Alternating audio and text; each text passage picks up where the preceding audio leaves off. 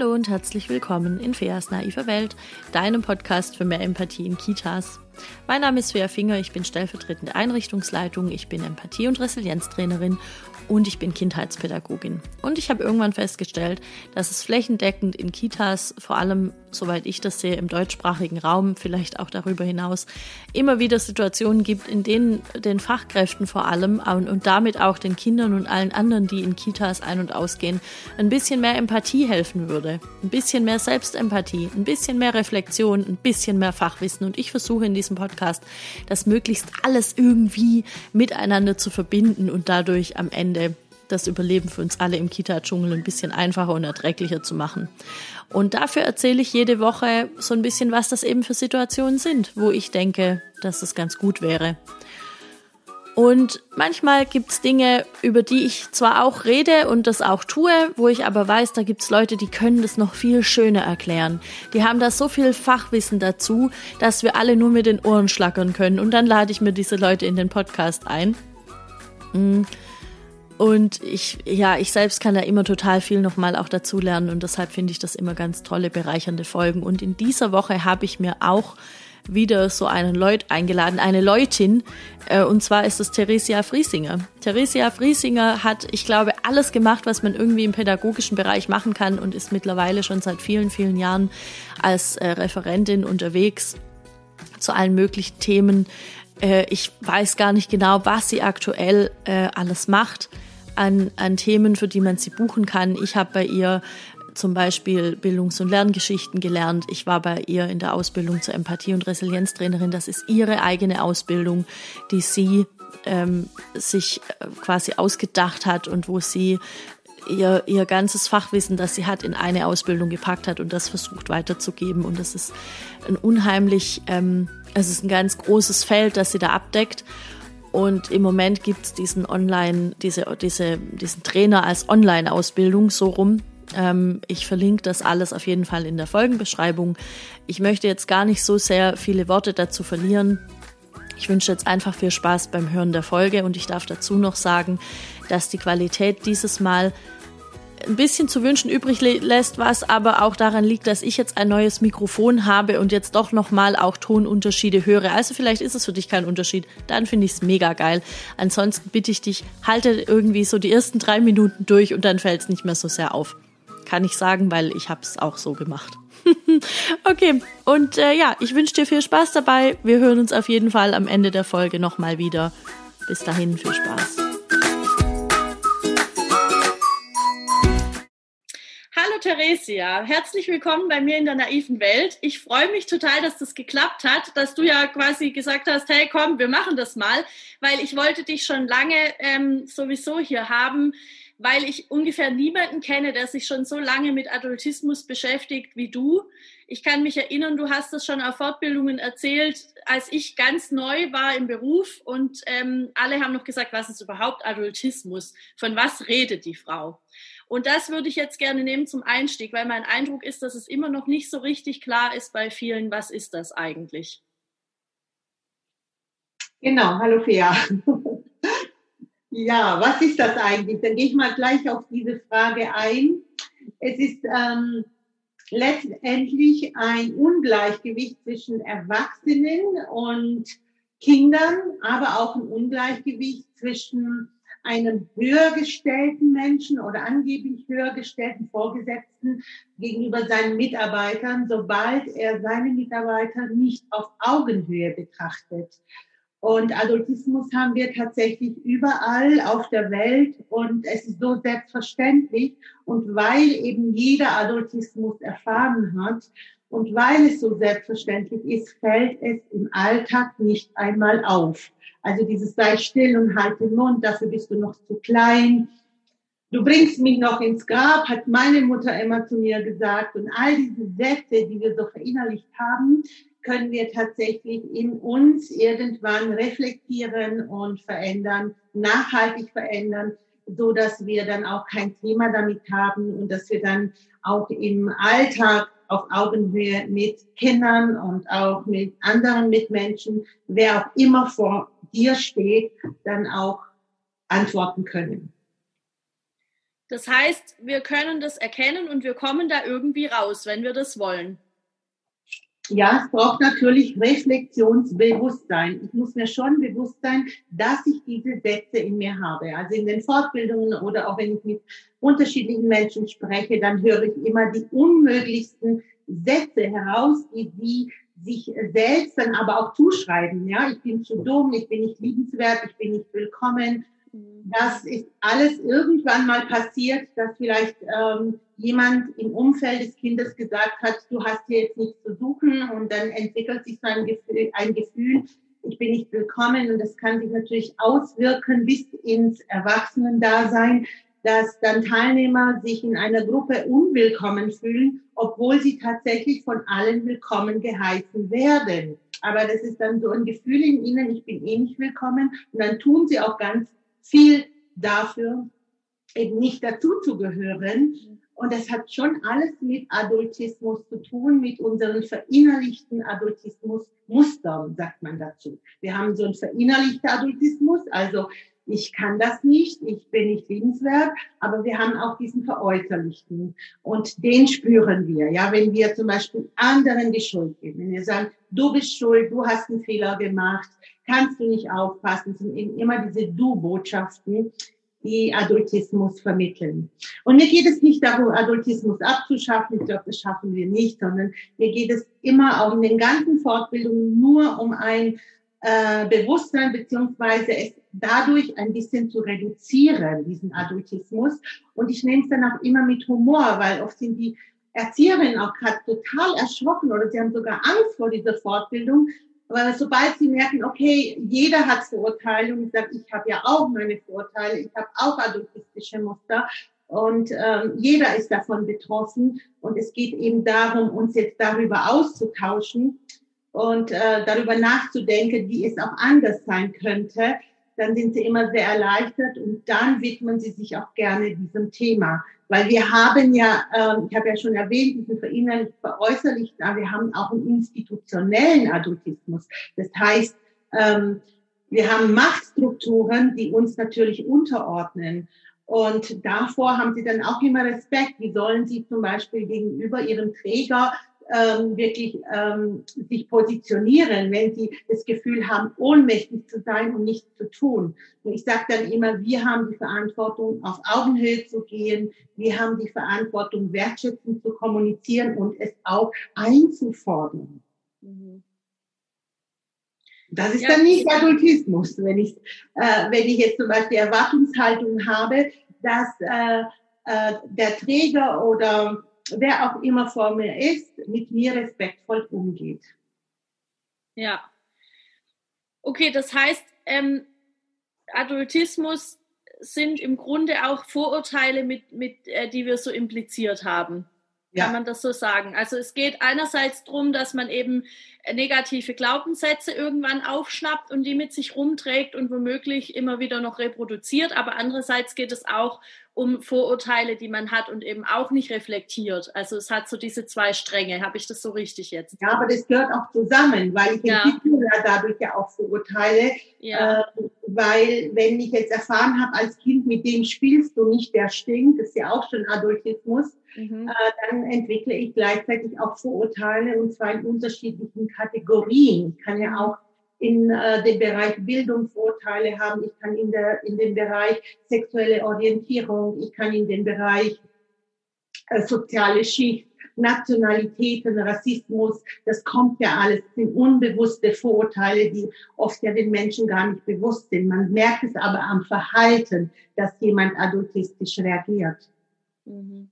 Das gehört schon zusammen und deswegen unterrichte ich das auch immer gleichzeitig, auch, auch äh, die Vorteile anzuschauen. Ja, wo sind meine äh, blinden Flecke? Aber auch das, ähm, wenn ich selber zu mir sage, wenn ich mich distanziere von meinem verinnerlichten Adultismus und sage, ich liebe meine blinden Flecken, ich bin froh, ja, dass ich mich damit auseinandersetze. Ich bin dankbar für Feedback. Also wenn ich mich positiv einstelle zu diesem Thema, dann ähm, kann ich tatsächlich ganz, ganz viele neue Erkenntnisse gewinnen. Wenn ich natürlich äh, vorne stehe oder jemand sagt, wieso, ich habe doch gar keine Vorurteile, dann wird es natürlich ganz äh, schwer oder herausfordernd, die Vorteile zu identifizieren. Mhm. Und kann ich ähm, jemanden, der zu mir sagt, ich habe gar keine Vorurteile. Also es gibt ja so dieses klassische, ja, ich bin ja gar nicht rassistisch, ja, mhm. ich, ich, ich bin ja auf Augenhöhe mit den Kindern und so. Wenn ich jetzt so jemanden habe im Team, was kann ich denn tun, damit der oder diejenige erkennt, dass er vielleicht doch Vorurteile hat? Kann ja. ich da überhaupt was tun? Mhm. Also dann würde ich generalisieren. Ja, ich würde sagen, also aus meiner Erfahrung, auch ich, sage ich ja dann, ne, ich habe Vorteile, jeder hat Vorurteile.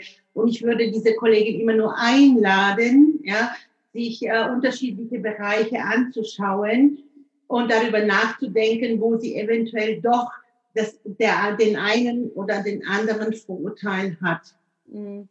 Also ich könnte also auch ein Beispiel also geben. Ich kann nicht sagen, doch, du hast Vorurteile, weil dann macht sie dich sondern lade sie ein und ich sage einfach, das ist ja was Selbstverständliches und es ist auch okay. Ja, ich sage auch immer, ich bin sogar stolz manchmal auf meinen Vorteil. Mein Vorteil gehört mir erstmal und schaue aber dann natürlich in zweiter Instanz, was kann ich verbessern? Weil manchmal schützen mich ja auch die Vorteile. Manchmal ist es ja auch gut. Stell dir mal vor, du bist abends unterwegs und du hast plötzlich einen Vorteil im Kopf. Ja, da könnte dir was passieren bestimmt dann wärst du gut, du gehst auf die andere Straßenseite. Mhm. Also manchmal ist es ja auch gut. Und wo habe ich äh, eben schützende Vorteile, wo habe ich positive Vorteile? Aber auch da, das sind Vorteile, das sind vielen nicht bewusst. wenn ich sage, die Zuckerpuppe kommt rein, mhm. ist es ein positives Vorteil. Wenn ich sage, der Rotzlöffel kommt rein, also wenn ich es nur denke, das reicht ja schon aus, weil von Empathieforschung wissen wir ja auch, dass es ausreicht, alleine zu denken, weil wir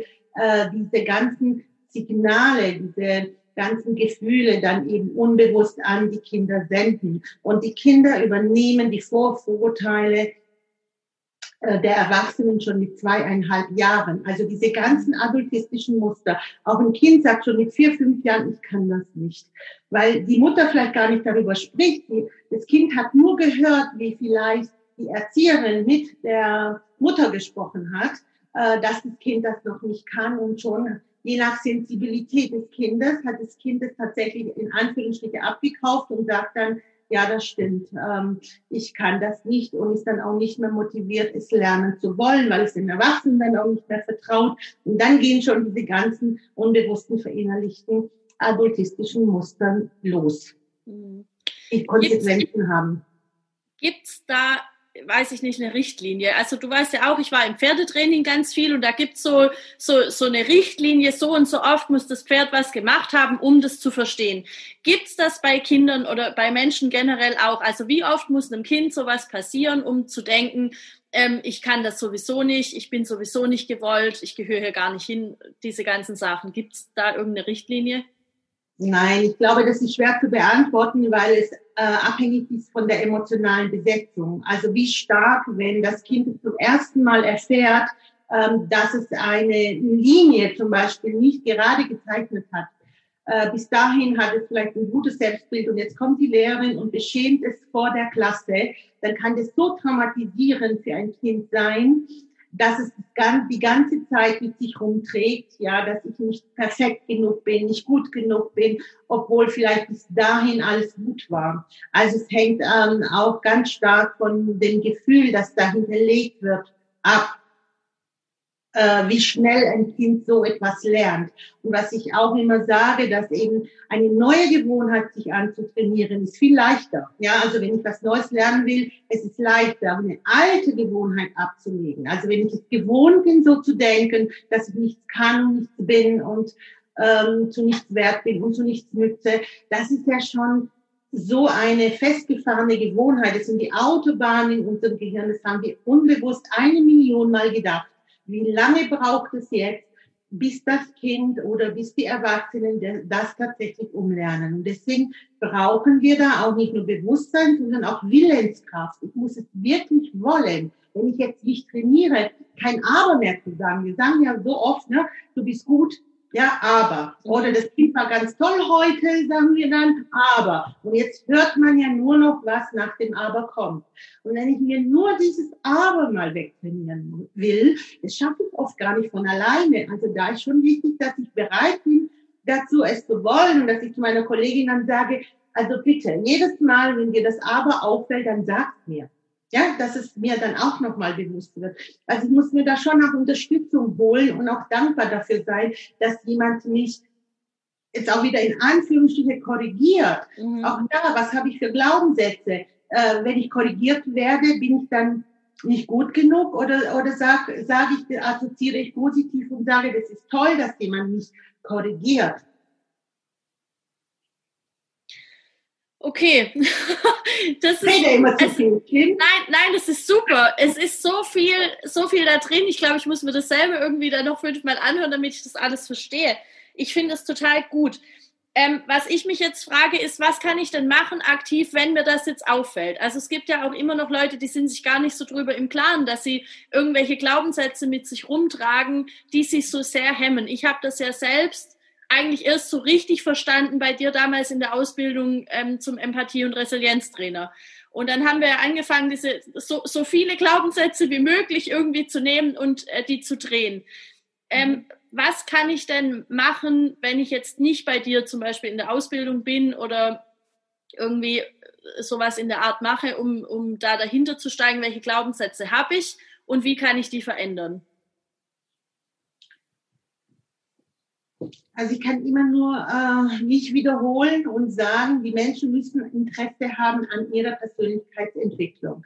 Wenn sie natürlich so solche Sätze haben wie ich bin gut so wie ich bin und ähm, du hast mich jetzt so ak zu akzeptieren wie ich bin, ich bin halt nun mal so, mir rutscht halt manchmal was raus, ähm, dann sind diese Menschen auch nicht bereit und deshalb müssen wir sie dann dazu einladen oder ihnen die Vorteile aufzeigen. Was ist der Vorteil, wenn ich äh, mich tatsächlich verändere? Und das andere, wenn, wenn sie das wirklich wollen, dann werden sie tatsächlich überlegen, ähm, was habe ich denn gerade gedacht, während ich das gesagt oder gehört habe. Ich muss mir mein, mein, meiner Gedanken bewusst werden. Äh, wie empfinde ich jetzt, was ich da denke. Und das ist Training. Das geht nicht von jetzt auf nachher. Nur irgendwann, umso mehr du trainierst, desto mehr werden auch jetzt dir die Gedanken, auch mir werden, mir meine Gedanken, werden sogar rede bewusst. Das kann man tatsächlich trainieren. Das ist diese Metaebene auf der präfrontalen Kortex. Auch ich sage noch ein Aber, wenn es negativ weitergeht, ganz selten, meistens wenn es positiv weitergeht, dann darf man ja ein Aber setzen. Und das Tolle ist ja bei mir, mir fällt es auf. Und ich habe dann die Wahl, ja. Ich kann dann nochmal von vorne anfangen, den Satz anders zu sagen. Und bin ich bereit dazu? Ich glaube, dass jeder Reframing heißt ja auch Gedanken einen neuen Kontext geben, eine neue Perspektive einnehmen, Gedanken nach den Kopf stellen und so weiter. Und wenn ich das wirklich will, bin ich überzeugt, dass jeder Reframing lernen kann. Also jeder kann lernen, seine adultistischen Muster zu reflektieren, sie zu reframen, ihnen praktisch eine andere Konnotation, ein, eine andere Perspektive zu geben, es anders auszudrücken und jeder kann eben auf Augenhöhe gehen und einen wertschätzenden Umgangston oder eine wertschätzende Kommunikation lernen. Das heißt nicht Friede, Freude, Eierkuchen. Gestern hatte ich wieder ein Coaching, der wollte Empathie-Training lernen, also er wollte Empathie lernen, damit er in eine höhere Führungsebene kommt. Und dann hat er gesagt, möchte aber keine softe Kommunikation. Und am Ende hat er es verstanden, dass eine empathische Kommunikation, auch eine wertschätzende Kommunikation eben keine softe Kommunikation ist, sondern eine Positionierung. Ich sage genau, was ich denke und was ich fühle und was ich brauche, jedoch stimmig und authentisch, ohne dass ich in Du-Botschaften äh, verfalle, sondern ich bleibe bei mir mhm. und sage, ja, was ich wirklich will und was es vielleicht auch mit mir macht und so weiter. Und das sind wir nicht gewohnt. Es braucht den Dreher im Kopf. Und bin ich dazu bereit, wirklich ähm, diese ganzen Sätze, was ich auch immer mache. Ich habe dieses Adultismus-Poster vom Verlag Das Netz. Das ist ja schon ziemlich bekannt, dieses Poster, so DIN A2-Poster. Da sind lauter so Sätze, so adultistische Sätze drauf, wie auch ähm, Hände waschen. Ja? Okay. Jetzt könnte man darüber diskutieren, ja, Händewaschen ist doch was ganz Normales. Ja, das ist was Normales. Ich kann auch sagen, geh deine Hände waschen zum Kind. Es kommt ja auf den Ton an, ob es jetzt adultistisch ist oder nicht. Und dann nehmen wir immer dieses Plakat und dann ist es wichtig, darüber nachzudenken, was würde ich mir wünschen, wenn ich Kind wäre. Oder als ich selber diese Sätze gehört habe in meiner Kindheit, wie hätte ich es mir gewünscht, wie hätten es meine Eltern oder wer auch immer das war, sagen sollen. Und jetzt ähm, entdecken die Teilnehmer, wow, das sind ja nur Ich-Botschaften. Ja? Im Prinzip hätten sie sich praktisch diese Ich-Botschaften gewünscht und sie haben nur Du-Botschaften gehört. Und genau das kann man trainieren. Diese Werte, die dahinter stecken, okay, statt solange deine Füße unter meinem Tisch, was man ja oft gehört hat, was, was hätten wir uns denn gewünscht? Wir hätten uns gewünscht, dass wir vielleicht Mitspracherecht haben. Wann komme ich nach Hause, dass wir Dinge vereinbaren, Kompromisse schließen, all das. Und das sind Werte. Und letztendlich ähm, ist es wichtig, dass wir in Ich-Botschaften unsere Gefühle, Bedürfnisse und Werte ausdrücken. Mhm. Mehr ist es nicht. Ja, wenn, wir, wenn wir den Wert und das Bedürfnis schon haben, dann sagen wir aber immer noch, ich will nicht, dass du zu spät bist. Ja? Wir sagen nicht, ich, ich will, dass du äh, pünktlich da bist. Mhm. Ja, es also, klingt, es klingt ja. immer so logisch, wenn du das sagst, aber ich weiß selbst von mir, dass es, dass es total, also dass es mir schwer fällt, manchmal noch ähm, tatsächlich diese Ich-Botschaften zu formulieren. Ähm, und auch das, was du vorhin gesagt hast, das so ein Stück weit auch einzufordern, dass mit mir auch auf eine anständige Art und Weise kommuniziert wird. Also, ähm, und ich glaube, dass das ganz vielen schwerfällt. Also, wenn ich jetzt weiß, ich habe da eine Kollegin, die, die handelt gewaltvoll im Alltag und ich gehe dann zu meiner Leitung und die wiegelt das so ein bisschen ab und vielleicht gehe ich noch zum Träger und das nimmt irgendwie keiner ernst. Und das dann aber trotzdem wertschätzend zu formulieren, was mir wichtig ist, das fällt unheimlich vielen schwer, weil wir dann so getriggert sind oft von diesen ganzen Dingen, die da passieren. Hast du da einen, einen Tipp, wie wir da so ein bisschen in, in, der, in, in so einer Ruhe vielleicht bleiben können, um das tatsächlich zu formulieren dann? Also solange du noch getriggert bist und wenn du nicht ausreichend trainiert bist, bist du in dieser Wutausbruchsphase und dann eignet sich das nicht, äh, das sofort zu klären. Da würde ich schon abwarten, ja, bis ähm, alle Gemüter sich wieder ein bisschen beruhigt haben und dann eben dir wirklich äh, überlegen oder auch mal aufschreiben, was will ich denn sagen, worum geht es mir. Und in so einem Fall würde ich auch immer die direkte Ansprache wählen, also nicht über Dritte, weil das sind ja schon wieder Werte frustriert und verletzt. Mhm. Und ähm, was dann eben auch hilft, dass du eben auch zu der Kollegin sagst, auch mir fällt es jetzt gerade schwer. Das meine ich ja, was macht das mit dir? Ja? Auch mir fällt es gerade äh, schwer, bin auch gerade unsicher, wie ich das sagen soll. Und wenn du schon so startest, ähm, da ist schon mal eine ganz andere Ebene da. Nur mir ist wichtig das und das, ja, dass wir mit Kindern wertschätzen umgehen, das ist ja ähm, etwas, was ähm, auch äh, unser gemeinsamer Anspruch hier ist. Und jetzt würde ich gleich praktisch vermitteln und sagen, lass uns doch überlegen, wie wir das beim nächsten Mal anders angehen könnten. Also immer in so einer Verhandlungsbasis sein und auch immer Fehler erlauben. Also auch ihr zugestehen, dass es ihr nochmal und nochmal passiert ist. Hauptsache es ist offen, weil hier geht es ja gar nicht darum, wie jemand was sagt. Das sage ich ja oft in den Fortbildungen. Ich kann doch auch mal zu dir sagen, hey, der, du nervst mich gerade, du bist mir sowas auf den Zeiger oder jeder hat ja was anderes da verinnerlicht wenn unsere Beziehung stimmt, dann weißt du auch genau, wie ich es meine und du kannst das, was ich sage, auch gut in meine Bedürfnisse übersetzen und auch in meine Gefühle.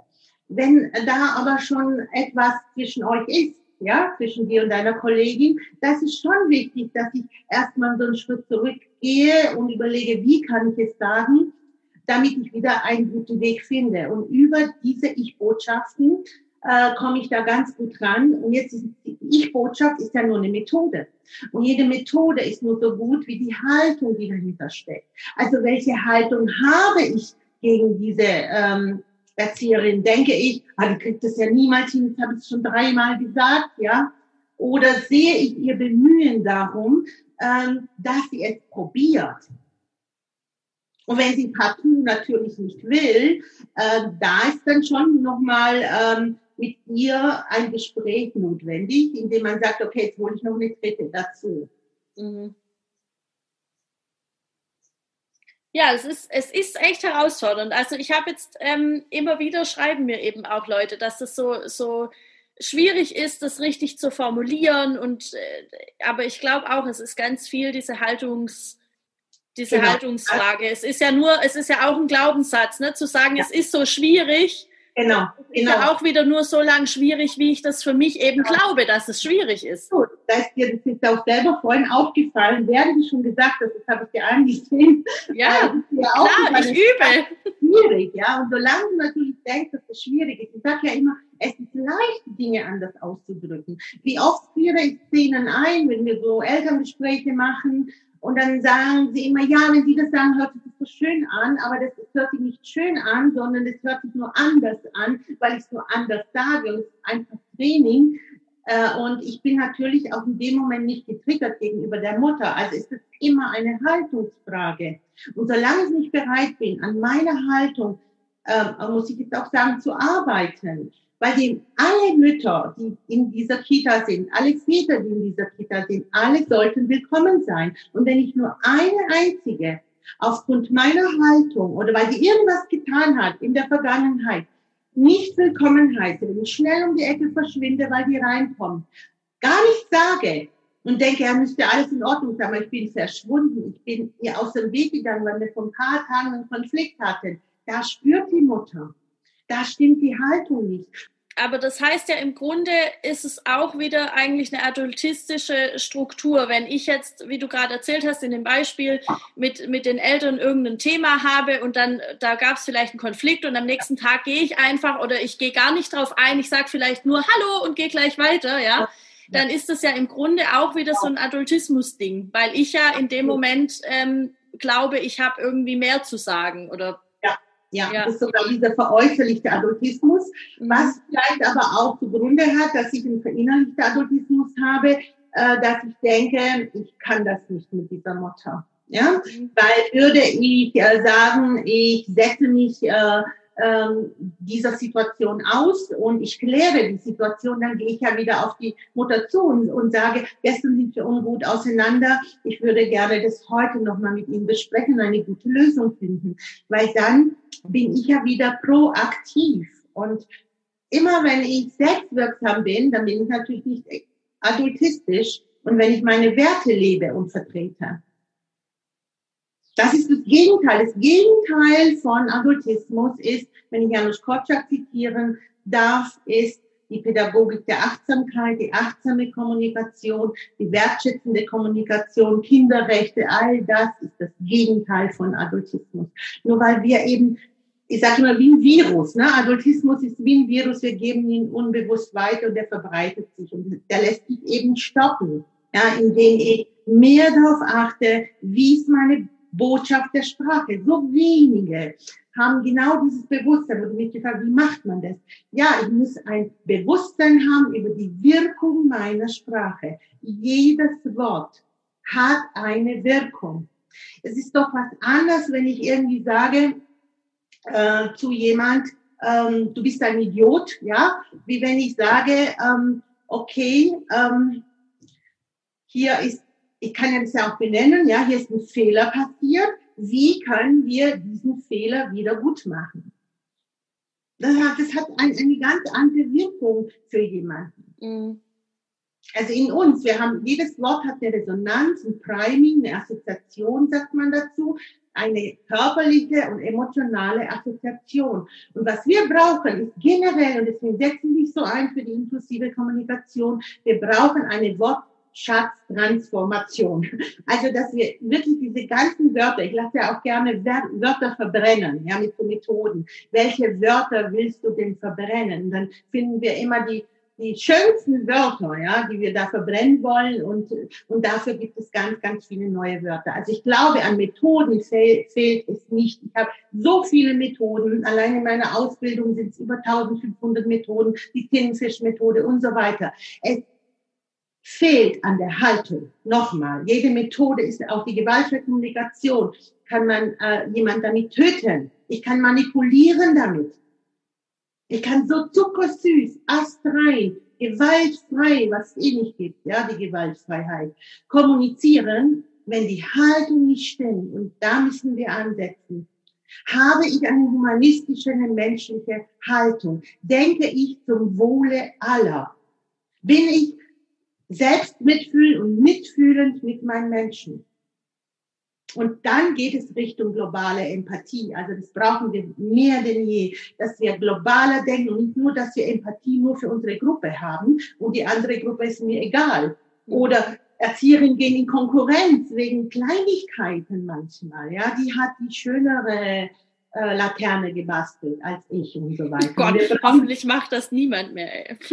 Ja, äh, ja, und was, was wir eben brauchen in Teams sind nicht Konkurrentinnen, sondern äh, also Konkurrentinnen, dann tue ich jetzt auch die Männer natürlich mit einbinden, ähm, sondern wir brauchen Kooperationen. Wie können wir kooperieren?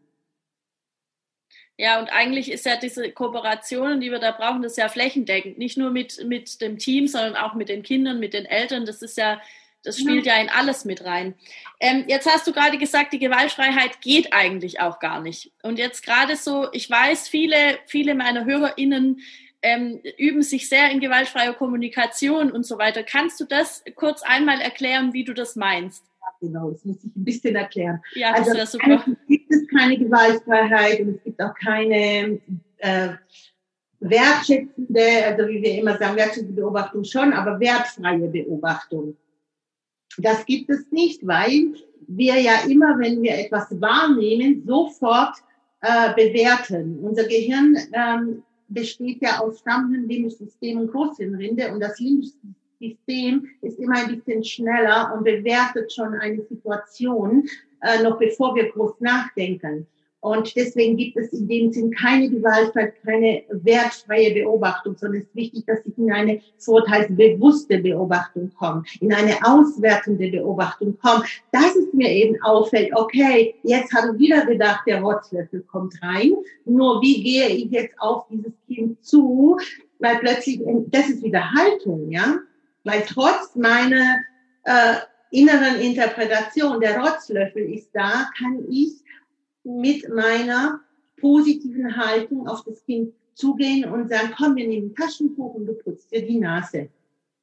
Angenommen, dieses Kind hat jetzt mhm. auch tatsächlich äh, ein, eine Nase, die läuft und auch wie mache ich das? Was auch beobachtet wird, äh, gerade weil ich ja auch äh, dieses äh, Thema ganz stark vertrete, vorteilsbewusste Bildung und Erziehung. Es wurde beobachtet, dass wenn eben da schon äh, Vorurteile da sind, dass Erzieherinnen ganz anders die Nase putzen oder Kinder reinigen oder abspritzen im Garten, wenn sie den Kindern wohlwollend ähm, entgegen treten oder sie reagieren dann so ein bisschen, machen den zwar auch sauber, ja, aber, aber die ganze Mimik und Gestik sagt etwas ganz anderes aus. Und das ähm, tun wir ganz oft nicht mit berücksichtigen, was da bei den Kindern unbewusst ankommt. Weil wir kriegen doch auch immer mit, wer jetzt hier im Team mich nicht mehr anguckt. Wer im Team dreht sich so ein bisschen auf die Seite. Wer überkreuzt die Arme und sagt, ich sag da gar nichts mehr im Team. Also unser Gestik, Mimik verrät uns. Auch das ist Adultismus. Ja, dass wir zum Beispiel auch kein Mimikresonanzbewusstsein haben. Wie wirke ich, wenn ich morgens reinkomme und nur sage, Guten Morgen? Ja, das sagt doch schon so viel.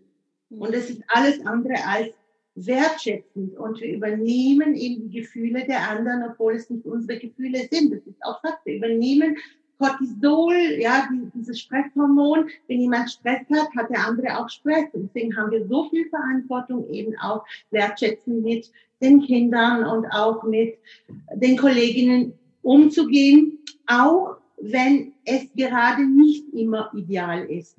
Aber gerade deshalb ist es wichtig, aktiv auf sie zuzugehen, um das zu klären, weil Konflikte sind da, sind nur Wertedifferenzen, ja, und es, die sind da, um geklärt zu werden. Und jeder Konflikt ist schon, äh, es, es wird natürlich dann oft gesagt, es stimmt so nicht, aber wenn ich will, wenn ich einen Konflikt klären will, dann kläre ich ihn. Und jeder Konflikt kann man klären.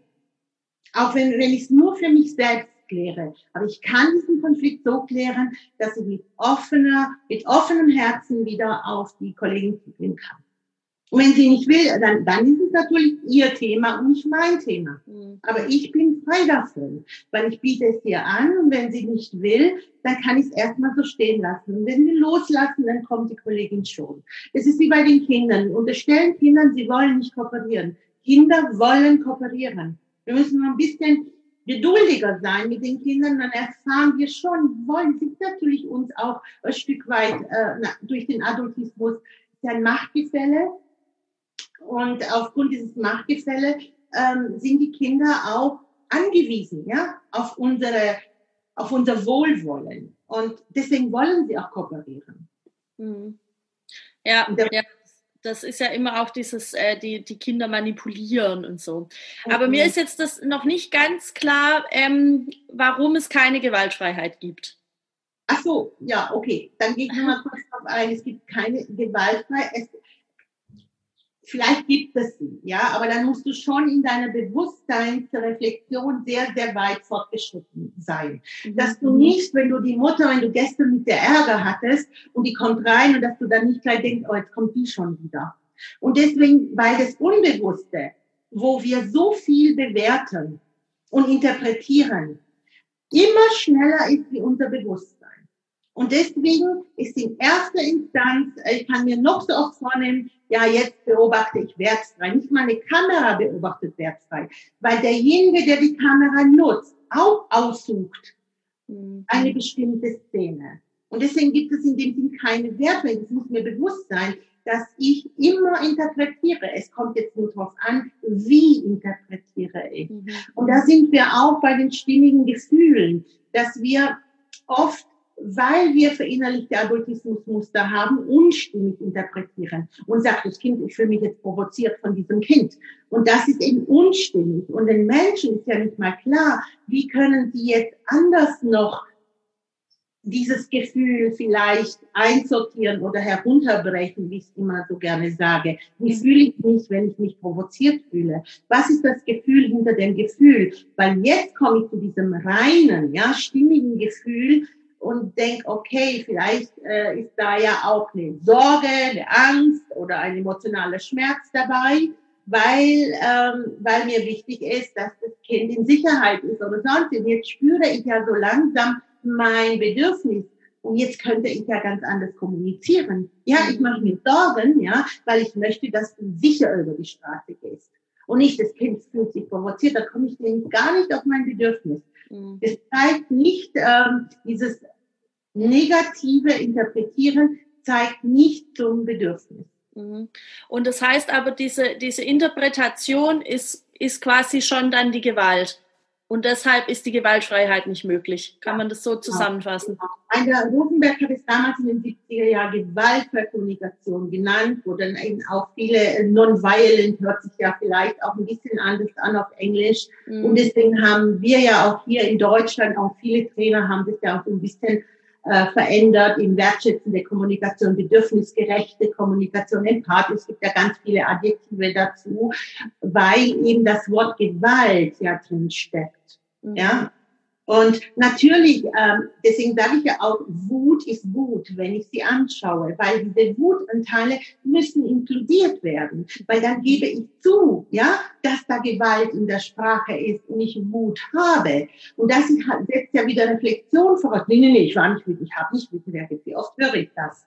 Äh, ich war nicht laut in der Situation. Würde ich nur zugeben, dass ich in der Situation laut war, also ich inkludiere das Laute, deswegen heißt bei mir inklusive Kommunikation, dass man alles, was man so an Reaktionsmuster hat, erstmal wahrnimmt und annimmt und zugibt. Ja, das stimmt. Ich war da laut in der Situation, weil es mir darum und darum ging. Weil bei der Mutter ist dann praktisch nicht mehr die weiße Strumpfhose frustriert, sondern nur noch der Umgangston. Und würde die Erzieherin sagen, ja, das stimmt, ich habe mich da vielleicht im Ton vergriffen, weil es mir da und darum ging, da schon wieder alles gut. Nur solange ich leugne, dass Gewalt da ist, dass Wut da ist, ich, jeder Mensch hat Wut, auch ich, jeder Mensch hat Wut. Nur durch die Reflexion kann ich ganz schnell, mir ist so schnell klar, wenn ich kurz wütend und genervt bin, was dahinter steckt. Und dann kann ich mich in Sekundenschnelle reflektieren und kann etwas unternehmen und dann fühle ich mich wieder gut. Weil dann übersetze ich die Angriffe oder meine eigene Wut in Gefühle und Bedürfnisse, kann für mich neue positive Strategien rausziehen, weil ich gehe auf jemand zu, kann sogar noch meine Glaubenssätze verändern und reframen und dann fühle ich mich wieder emotional frei. Wenn ich die Konflikte mit mir rumtrage, bleibe ich eben unfrei, ja. Und jedes Mal, wenn diese Mutter reinkommt, jedes Mal, wenn ich den Nachbarn sehe, jedes Mal, wenn ich irgendjemand sehe, der mich an irgendeinen Konflikt erinnert, weil wir ein Emotionsgedächtnis haben, ist es sofort wieder da weil wir es noch nicht geklärt haben. Und deswegen werden wir so lange die Kollegin haben, wir werden so lange die Kinder haben, wir werden so lange den Nachbarn haben, bis wir es in der Haltung bei uns selbst verändert haben. Fast ein schönes Schlusswort, gell?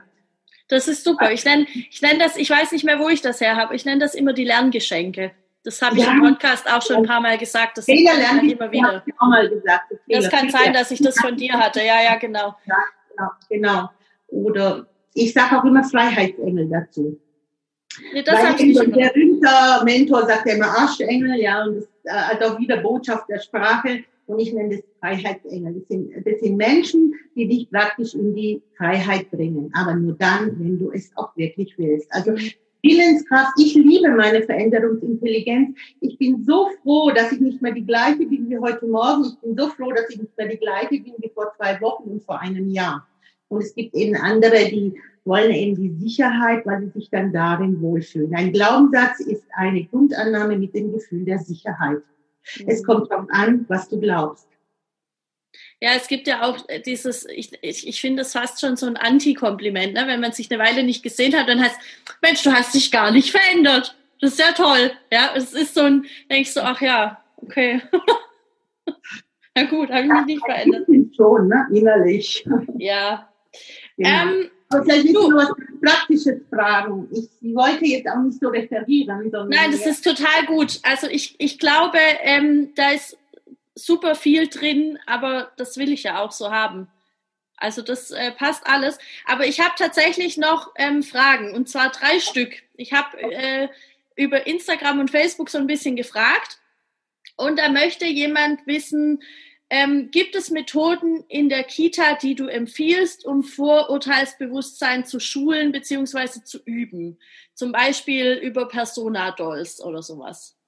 Ja, ja, natürlich. Also der Anti-Bias-Ansatz hat sehr, sehr viele Methoden. Also ich habe in meiner Ausbildung eine ganze Lektion nur mit Methoden dazu, wie man seine eigenen Etikettierungen, es gibt zum Beispiel die Kraftblume ist sehr bekannt, die kann ich dann auch mal äh, zeigen. Also die jetzt hier zu erklären wäre zu umfangreich. Und da kann man sich in verschiedenen Kategorien eben äh, reflektieren. Habe ich da, man sagt da rote Tücher, ja, habe ich da Vorurteile oder nicht?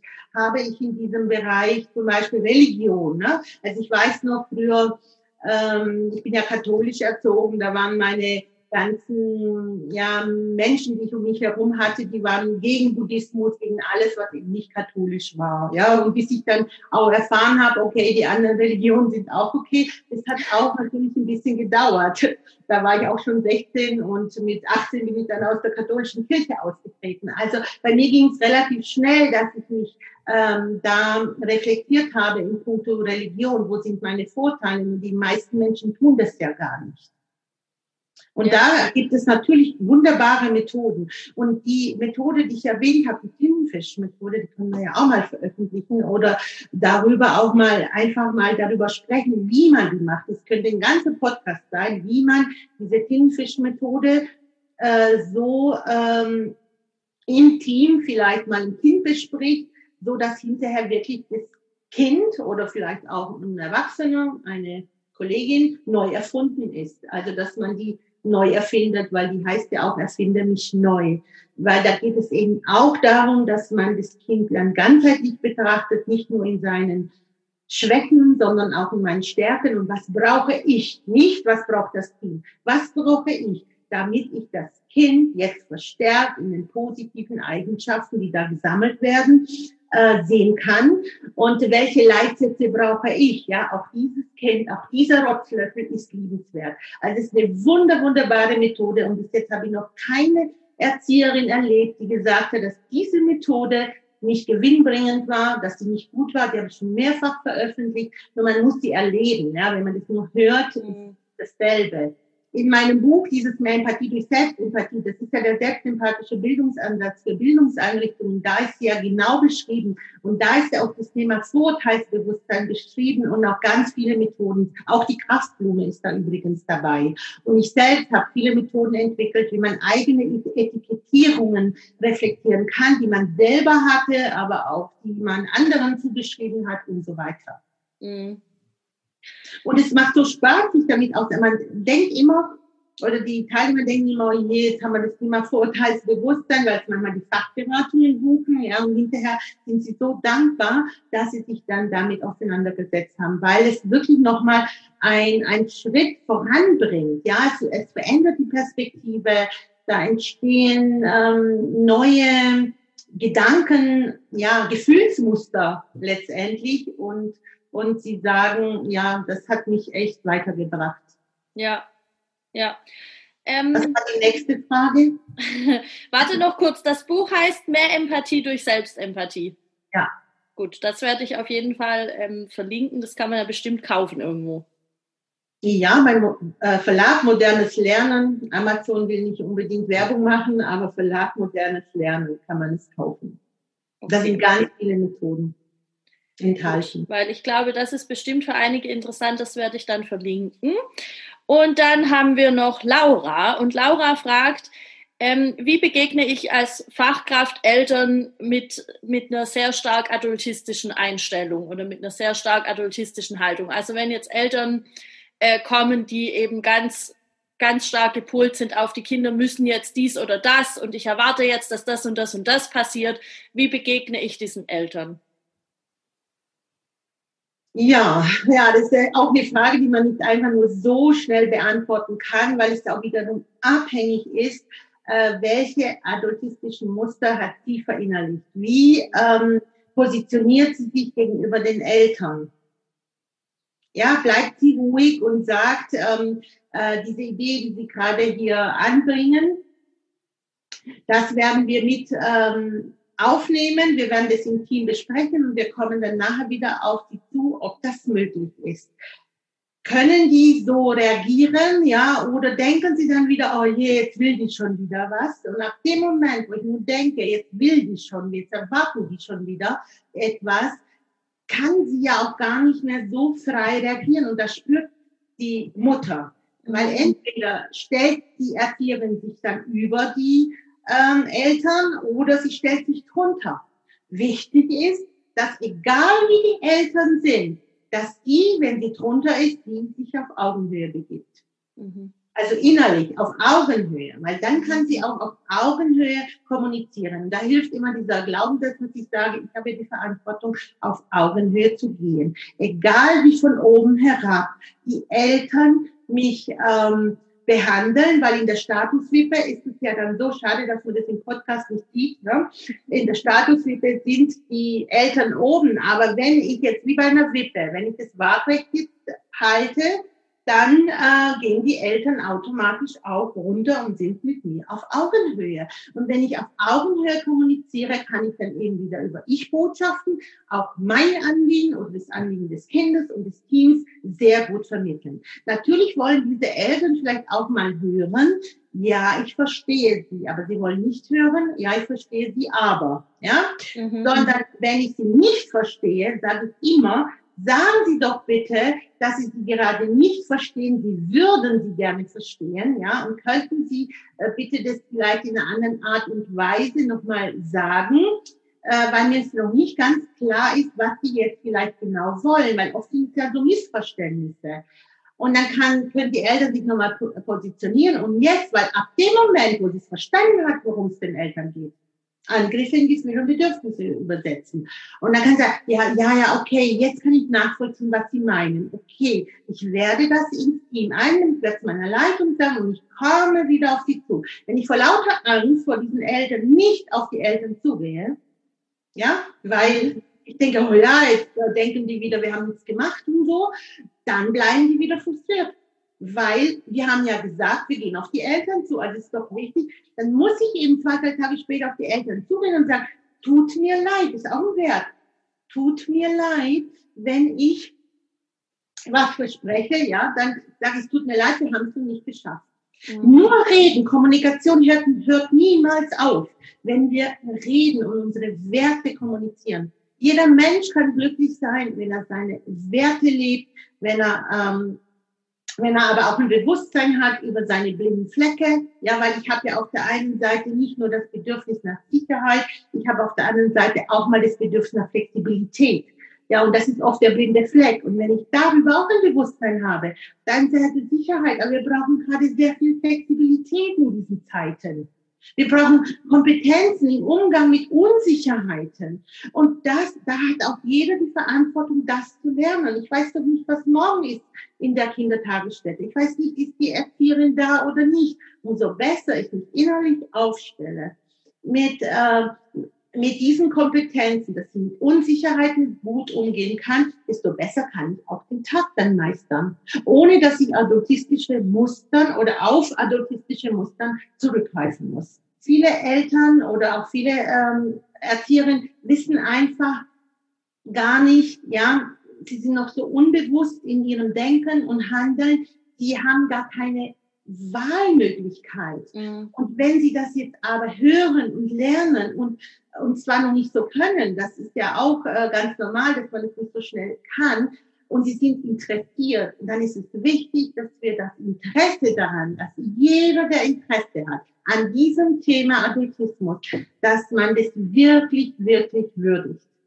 Ja. Es gibt selten mal eine Erzieherin, die wirklich äh, total komplett fehl am Platz ist, sondern auch diese Erzieherin äh, normalerweise, wenn man sie an ihren Gefühlen und Werten packt, ja, ähm, dass auch sie dann plötzlich offen wird für das Thema.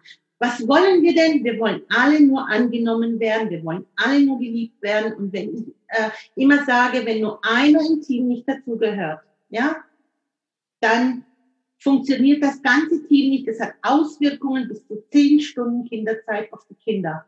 Und deswegen ist es wichtig, dass auch die Systembewahrer und all die anderen auch dazu gehören. Und nicht, das sind die Widerstände und was weiß ich, sondern die haben auch Vorteile. Dann sei, okay, ihr probiert das aus, wir, wir, wir probieren das andere aus. Ja, wir probieren Partizipation aus. Ja. Und ihr dürft sagen, dass wir Fehler machen. Und wenn wir eine Fehlerkultur haben, wenn jeder Fehler machen kann, weil jeder zugeben kann, dass er einen Fehler gemacht hat, dann haben wir eine gute Fehlerkultur, viele Fehlerlerngeschenke, keiner reißt uns den Kopf ab. Ähm, dann genau das brauchen wir nämlich in der Kita, dass Kinder sehen, auch Erzieherinnen machen Fehler, auch die sind nicht perfekt. Und wenn jeder so in dieser Art und Weise handelt, dann haben wir die Kitas, die, ja, die ich mir auch wünsche von Herzen, dass es die gibt. Und zum Glück gibt es die schon. Ja, es, es werden mehr. Dafür gibt es den Podcast. Es werden mehr. So, ich habe noch eine Frage äh, von Jens. Und Jens möchte gerne wissen, was sind deine Erfahrungen mit alten Denkmustern? Bist du auch der Meinung, dass wir noch viele der Nachkriegsfolgen in uns tragen?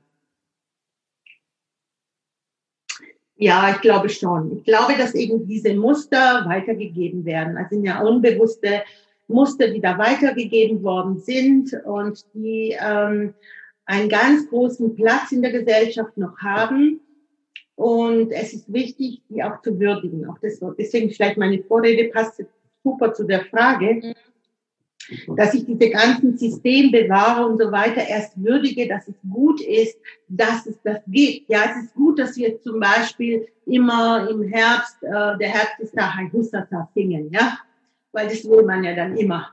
Ja. Wenn jetzt eine andere Kollegin was anderes will, plötzlich Rhythmik, der Herbst ist ein toller Mann und so weiter, dass ich da gleichzeitig auch offen bin, dass wir eine sowohl als auch Haltung entwickeln. Nicht immer dieses Entweder-Oder, ja, ihr seid so, wir sind so und immer diese Spaltung, sondern tatsächlich dieses, End, äh, dieses ähm, sowohl als auch ist immer die beste Methode, mit unterschiedlichen Mustern, adultistischen auch umzugehen. Mhm. Manchmal braucht man Adultismus, ja, dann sage ich nach dreimal, okay, basta, jetzt gehen wir rein, wenn ich vorher kooperiert habe und es auf unterschiedlichen Wegen probiert habe. Letztendlich auch hier ist die Haltung. Wie sage ich das basta? Sage ich ein bisschen mit Humor, ja, also wie meine Freundin, da kannst du ja auch mal Klartext reden und, ähm, und sie weiß genau, wie du das meinst. Ja.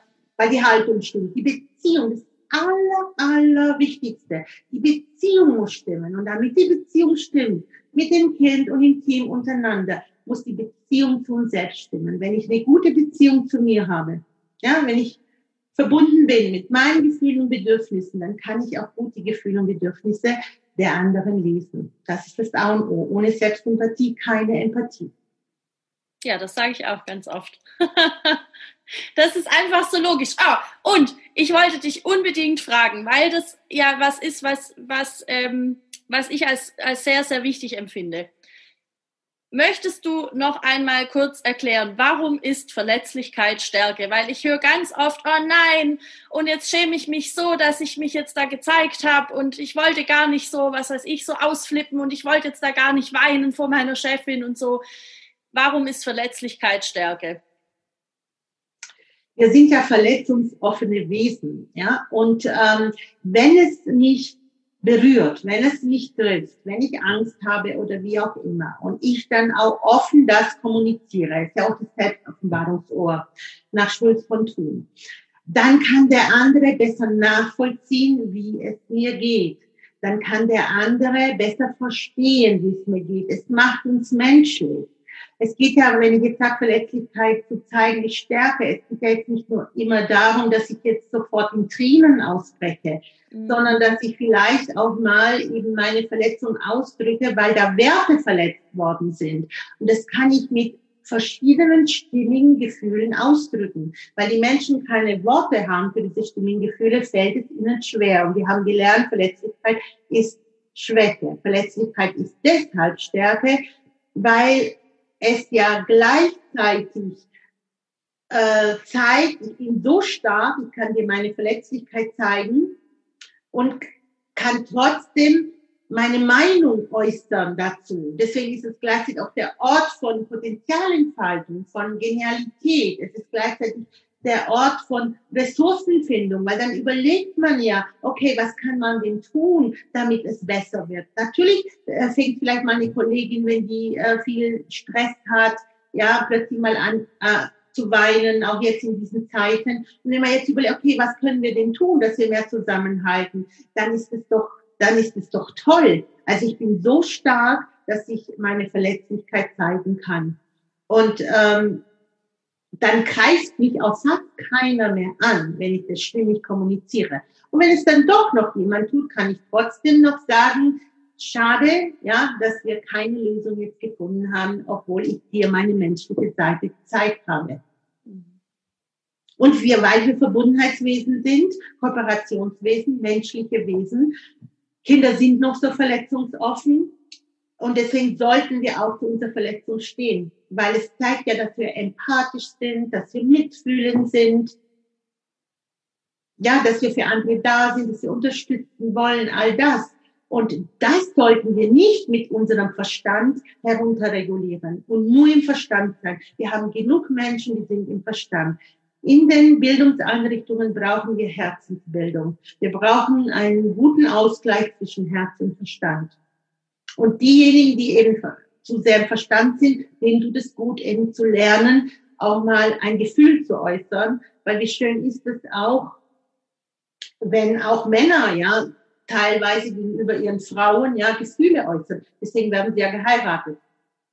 Ja. Ich sage oft, wir, äh, wir sozialisieren Männer, sie sollen nicht weinen, ja, das hören wir sehr oft, ja, wenn wir sie dann heiraten, dann wollen wir aber Gefühl. Also sind wir Frauen genauso in der Verantwortung, äh, also die, auch die Jungs so zu sozialisieren, dass Verletzlichkeit zu zeigen stärker ist und keine Schwäche. Sehr schön. Ich kann das immer nicht so gut erklären. Mir ist das, ich glaube, es ist mir schon recht klar, aber ich kann es noch nicht so schön erklären wie du. Ich übe noch. Ähm, Gut, ich glaube, das war jetzt auch ein schönes Schlusswort. Wenn jetzt Leute hier zugehört haben, die gesagt haben, Mensch, die Theresia, da ist richtig Feuer, da ist richtig Fachwissen dahinter. Wie kann man dich erreichen, wenn man irgendwie noch eine Frage hat, wenn man ein Seminar bei dir buchen will? Was weiß ich, wo verkaufst du deine Bücher? Ähm, kannst du da noch was dazu sagen? Kannst du bestimmt. Ja, Theresia kann zu allem was sagen. Internet überall zu finden, natürlich. Also von äh, den Social Media, also auch Facebook und Insta. Und ähm, dann habe ich ein www.bildungsinstitut fur für empathie.de und eben jetzt meine Online-Ausbildung. Die habe ich online über ein Verkaufsportal. Es sind 100 Lektionen mit über 150 Videos. Mittlerweile habe ich 19 Erklärungsfilme, so animierte Erklärungsfilme, damit man die Inhalte, die Werteentwicklungsquadrat, Adultismus und so weiter viel besser nachvollziehen kann. Also da ist ganz äh, viel Inhalt drinnen und man hat dann auch letztendlich lebenslange Zugang, weil es mir so wichtig ist, dass äh, jeder, der das möchte und das auch lernen möchte, dass der jederzeit die Informationen haben kann. Und orientiert an die Empathieforschung vom Max-Planck-Institut Leipzig. Jetzt habe ich genug Werbung gemacht, das reicht. Und ansonsten kann man mir eine Mail schreiben per info äh, at empathie-institut.de. Also ich bin da immer sehr offen. Ich habe auch WhatsApp-Gruppen, da könnte ich dann auch über WhatsApp auch mal schnell eine Frage beantworten, weil ich dann kurz drauf spreche. Bin da immer sehr flexibel und situationselastisch. das stimmt, ja. Situationselastisch finde ich gut. Das nehme ich mir mit. Okay. Theresia, ich danke dir sehr. Ich habe total viel gelernt. Manches war jetzt irgendwie gute Auffrischung, aber viel habe ich jetzt auch noch mal gelernt. Es hat irgendwie gut getan, da noch mal so, so abzutauchen in, in, deine, in deine Empathiewelt, bei mir in der naiven Welt. Danke auch für die Einladung und wir machen die Welt täglich empathischer. Das machen wir, auf jeden Fall. Empathie, da bin ich absolut überzeugt. Ja. Gut, vielleicht machen wir das nochmal. Mal sehen. Und bis dahin schon mal alles Gute. Ja. Ciao. Tschüss.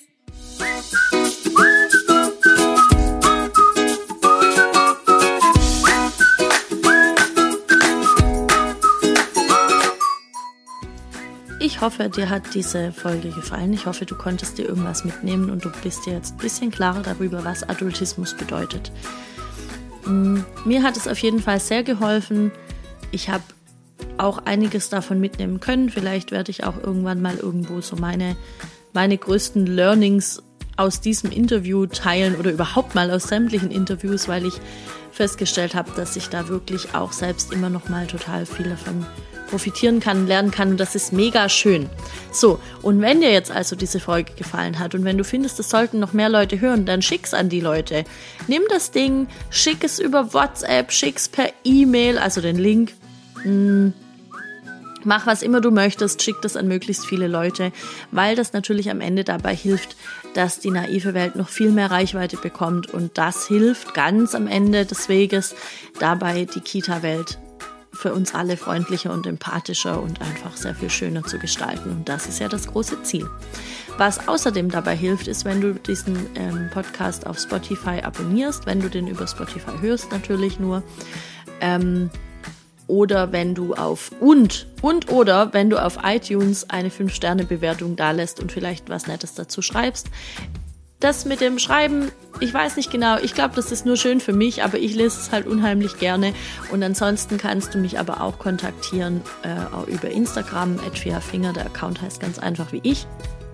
Oder du kannst in meine Facebook-Gruppe kommen, Fias naive Welt, und mir da eine Nachricht schicken, wenn du irgendwas hast, was dich jetzt gerade thematisch ähm, in deinem Arbeitsalltag umtreibt, wo du gerne noch, ähm, noch eine Meinung dazu haben möchtest.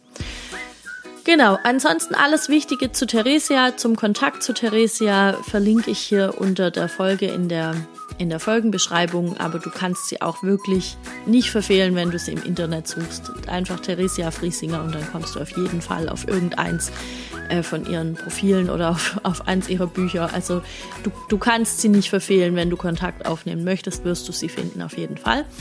Ähm, was bleibt mir noch zu sagen? Ja, ich hoffe, bei dir scheint die Sonne, bei mir regnet es, es deprimiert mich langsam ein bisschen. Ich dachte ja, äh, ich kann hier schön Sonne genießen, aber bisher zeigt sie sich nicht so sehr. Aber ich finde ja auch Regenprasseln auch sehr schön. Ich, meinem inneren Kind gefällt es sehr gut, am Fenster zu stehen und, und äh, zu sehen, wie die Regentropfen in den Pfützen so springen, wie das so kleine Kreise macht. Das ist auch schön. Genau, in diesem Sinne ähm, wünsche ich dir eine total schöne Woche, was auch immer dich gerade bewegt, wo immer du gerade bist. Und ich freue mich, wenn wir uns nächste Woche hier wieder hören in der naiven Welt. Neue Folge jeden Mittwoch um sieben, ähm, weil ich das eine schöne Zeit finde. Bis dahin, ciao.